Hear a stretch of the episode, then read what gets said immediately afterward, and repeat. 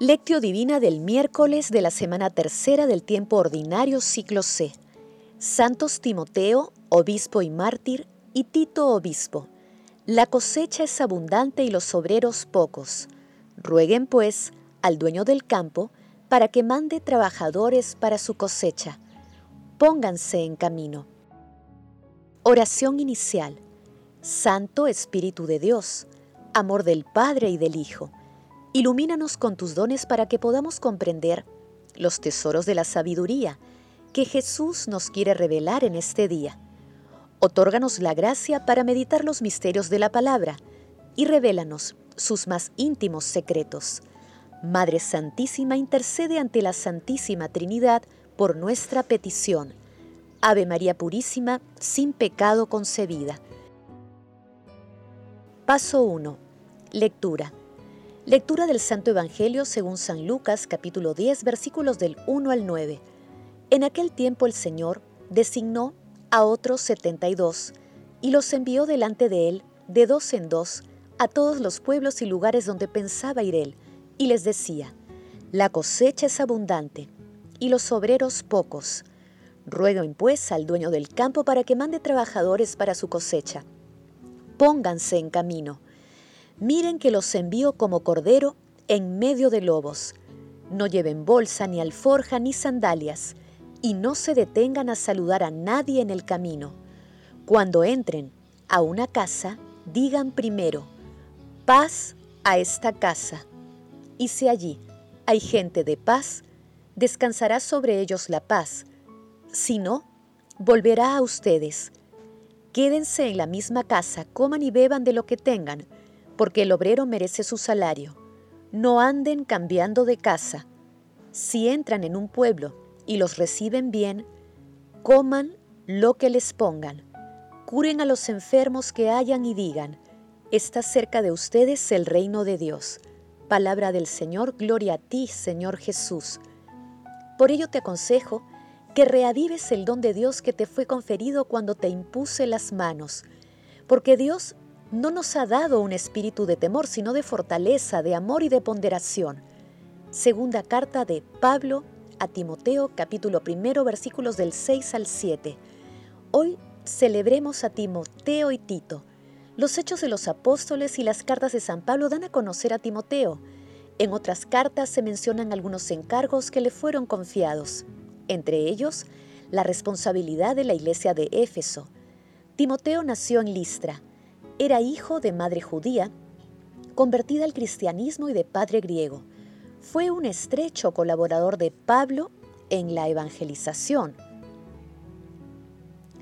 De Tito habla Pablo en sus cartas. Era un cristiano procedente del paganismo, firme en la fe, activo y generoso en la evangelización. Hombre de paz, que ama y se hace amar, dotado de buenas aptitudes de organización la carta a él dirigida lo presenta como responsable de la comunidad de Creta. El pasaje evangélico de hoy narra el segundo envío de Jesús de 72 misioneros que representan al presbiterado actual. El primer envío fue el de los doce apóstoles que representan al episcopado de la iglesia naciente, tal como se aprecia en Lucas capítulo 9 versículos del 1 al 6. En este segundo envío Jesús brinda los siguientes detalles de la misión. En primer lugar, la iniciativa de la misión parte del Señor. Por eso les pide oración para que el contacto del misionero con Dios Padre ayude a que la misión sea fecunda. En segundo término, aludiendo a que estarán rodeados de lobos, Jesús les hace ver que serán perseguidos y correrán riesgos, pero Él estará con ellos porque es su pastor. Además, Jesús les dio la potestad de vencer y dominar todo poder del enemigo. En tercer lugar, les indica que deben ir sin provisiones, ligeros de equipaje, evitar distracciones y llevar una vida austera, confiando en la hospitalidad de la gente, pero fundamentalmente en la providencia divina. Y en cuarto lugar, deben llevar un saludo de paz a todos, anunciando la cercanía del reino de Dios sin excepciones, además de curar a los enfermos, expulsar demonios, en suma, deben llevar la misericordia de Dios con fe por donde vayan. Paso 2. Meditación. Queridos hermanos, ¿cuál es el mensaje que Jesús nos transmite a través de su palabra? El llamado de Jesús a los misioneros y su envío tiene un carácter universal, porque es imperioso anunciar la buena nueva. Todos estamos llamados a la misión de llevar la palabra de Dios y su amor a toda la humanidad, empezando por nuestras familias, centros de trabajos y estudios, comunidades y por donde vayamos. La clave está en identificar los detalles de nuestra vocación para la misión, tomando plena conciencia de que todos somos portadores de un mensaje de salvación que no viene de nosotros, sino de Dios. Conscientes de que las recomendaciones de Jesús son muy diferentes a los criterios del mundo, respondamos desde lo profundo de nuestros corazones. Tengo un corazón disponible para llevar la buena nueva por donde voy, a través de mis acciones y de mi conducta, que las respuestas a estas preguntas nos ayuden a quitar de en medio los obstáculos que impiden ser misioneros muy activos de nuestro Señor Jesucristo, comprendiendo que la misión no es fácil, pero con la ayuda de Dios, todo es posible. Jesús, María y José nos aman. Paso 3. Oración. Padre Eterno, que enriqueciste con virtudes apostólicas a los santos Timoteo y Tito, concédenos por su intercesión que viviendo justa y piadosamente en este mundo, merezcamos llegar a la patria celestial. Amado Jesús, queremos ponernos en camino. Te rogamos que nos concedas también los dones apostólicos y misionales para anunciar la alegría de la salvación que eres tú, amado Señor. Santísima Trinidad, Dios Padre, Dios Hijo y Dios Espíritu Santo, inspira y fortalece a la Iglesia en la misión de llevar el Evangelio y la misericordia a toda la humanidad. Te rogamos que envíes más obreros para la misión y que la novedad del Evangelio sea aceptada por toda la humanidad.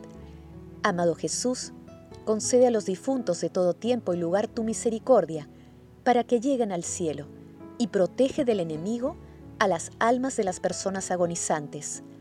Madre Santísima, Madre del Amor bendito, intercede ante la Santísima Trinidad por nuestras peticiones. Amén. Paso 4. Contemplación y acción. Hermanos, contemplemos a nuestro Señor Jesucristo con un texto de Jean Vanier. Jesús empezó su misión llamando a unos hombres y mujeres a los que dijo, Deja todo, ven y sígueme. Los eligió, los amó y los invitó a ser amigos suyos. Así fue como empezó todo, con una relación personal con Jesús, con una comunión con Él. A continuación Jesús los envió a realizar una misión, anunciar la buena noticia a los pobres, curar a los enfermos y liberar a la gente expulsando a los demonios.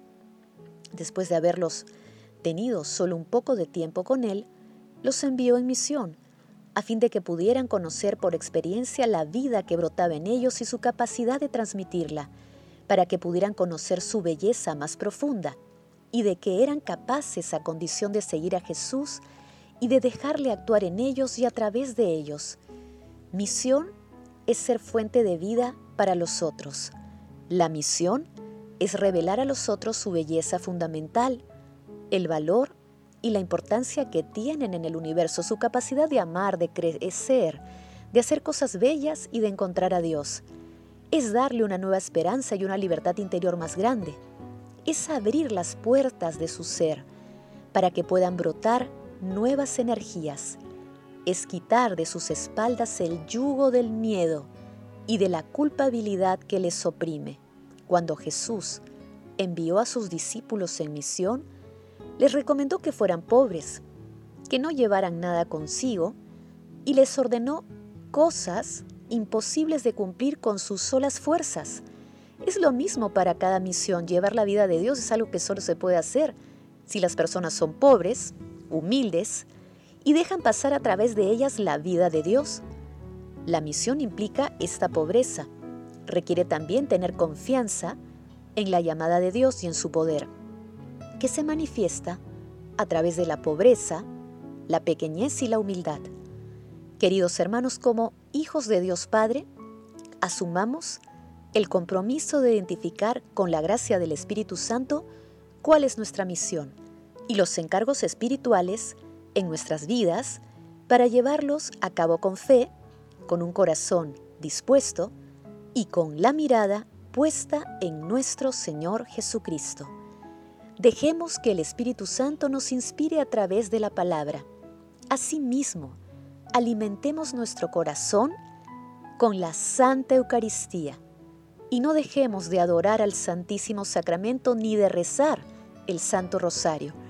Glorifiquemos a la Santísima Trinidad con nuestras vidas. Oración final.